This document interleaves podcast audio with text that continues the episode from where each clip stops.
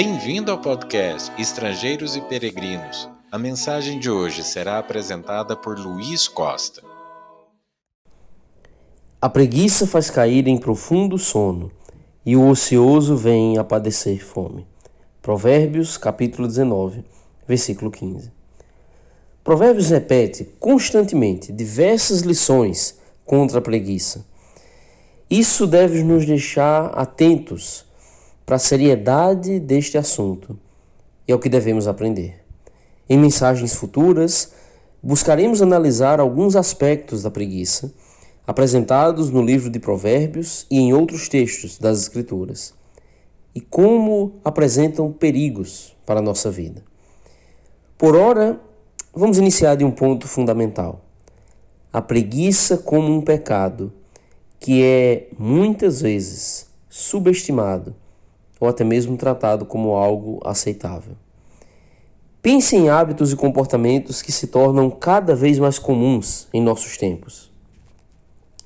Provavelmente em nenhuma outra época da história humana foi tão fácil obter lazer e entretenimento quanto hoje. Programas de televisão, filmes, redes sociais, jogos eletrônicos, uma infinidade de recursos que são acessíveis em um aparelho portátil que todos possuem indústrias lucrando com esta ânsia de muitos em buscar por entretenimento. Até é estimulado, é almejado a conduta preguiçosa.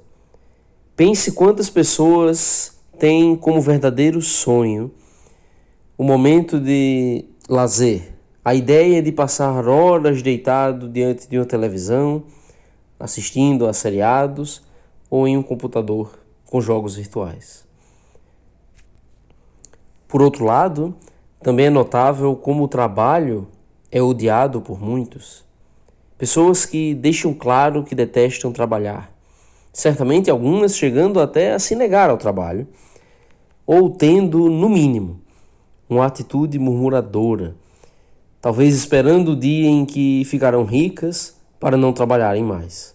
Odiando a segunda-feira, o dia em que finda o descanso e retornam às atividades contando as horas para o horário do almoço, para o fim do expediente ou para a sexta-feira e com ela mais alguns dias de folga. A verdade é que a Bíblia dá um nome para essas atitudes: preguiça. E apesar de serem aplaudidas pelo mundo e ansiadas por muitos, o tratamento dado pelas Escrituras, especialmente em Provérbios, não é nada positivo ou almejável. Na verdade, a Bíblia nos mostra um retrato patético, digno de zombarias. Pense em alguns provérbios que falam sobre a preguiça. Provérbios capítulo 10, versículo 26. Como vinagre para os dentes e fumaça para os olhos, assim é o preguiçoso para aqueles que o mandam.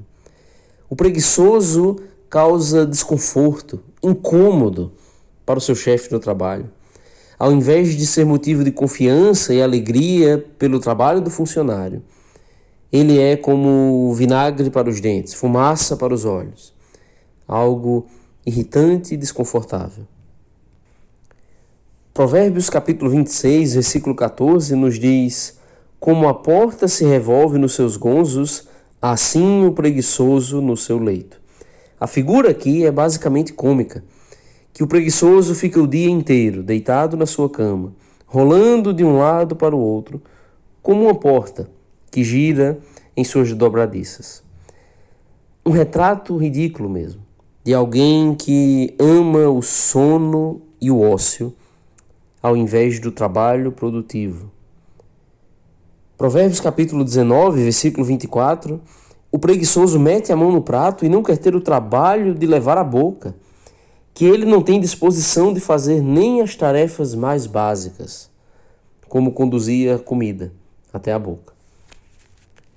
Definitivamente não é possível que almejemos ser vistos dessa maneira.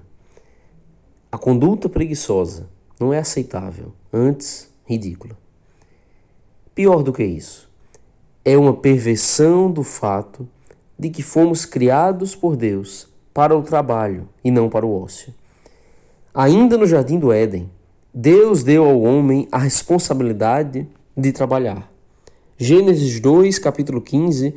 Tomou, pois, o Senhor Deus ao homem e o colocou no jardim do Éden para o cultivar e o guardar. É verdade que com o pecado de Adão e Eva vieram também cardos e abrolhos. E o trabalho, de fato, passou a envolver grande fadiga e sofrimento. Mas o fato é que Deus criou o homem para o trabalho, especialmente para o trabalho do Senhor. As dificuldades não diminuem a nossa responsabilidade de fazer. Obrigado por nos acompanhar nessa jornada pelas Escrituras. Volte amanhã para ouvir mais uma mensagem do podcast Estrangeiros e Peregrinos.